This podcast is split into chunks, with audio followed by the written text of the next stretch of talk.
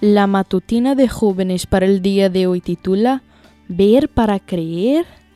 Ustedes nunca van a creer si no ven señales y prodigios, le dijo Jesús. Juan 4:48.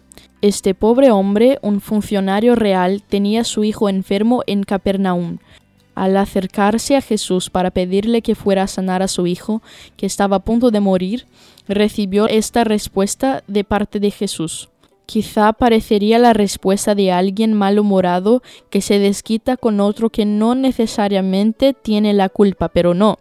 No había mal humor en Jesús, simplemente estaba resaltando una característica de su pueblo. Al menos que vieran milagros, no creerían. Estaba siendo rechazado por sus vecinos de Nazaret, y mucha gente estaba dudando de su ministerio. La fe era la clave, y había poca. Este hombre, sin embargo, no se amedrontó con la respuesta de Jesús. Sabía que era su única opción. Creía que había algo especial en él, aunque su apariencia sencilla y cansada lo hizo dudar de su poder, y le rogó que fuera a ver a su hijo. Pero Jesús no lo hizo.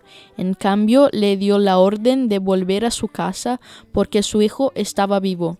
Jesús también sabía que el Padre en su fuero íntimo se había impuesto ciertas condiciones para creer en Jesús. A menos que se le concediese lo que iba a pedirle, no lo recibiría como el Mesías.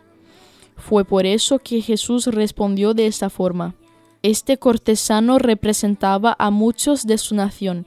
Se interesaban en Jesús por motivos egoístas. Esperaban recibir algún beneficio especial de su poder y hacían depender de su fe de la obtención de este favor temporal pero eran ignorantes de su enfermedad espiritual y no veían su necesidad de gracia divina.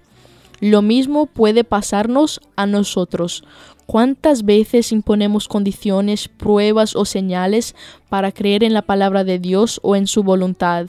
En vez de seguir rogando y de hacerle entrar en razón acerca de la gravedad de la enfermedad, en vez de ofrecer dinero o promesas de gloria como quizá podría haber hecho por el poder que lo investía en esa región, el hombre obedeció sintió gozo y paz al creer en Jesús.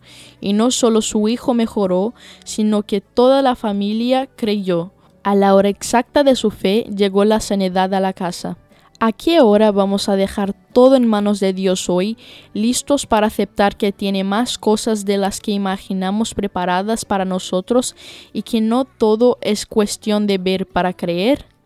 Esta fue la matutina de jóvenes para el día de hoy desde Bilbao.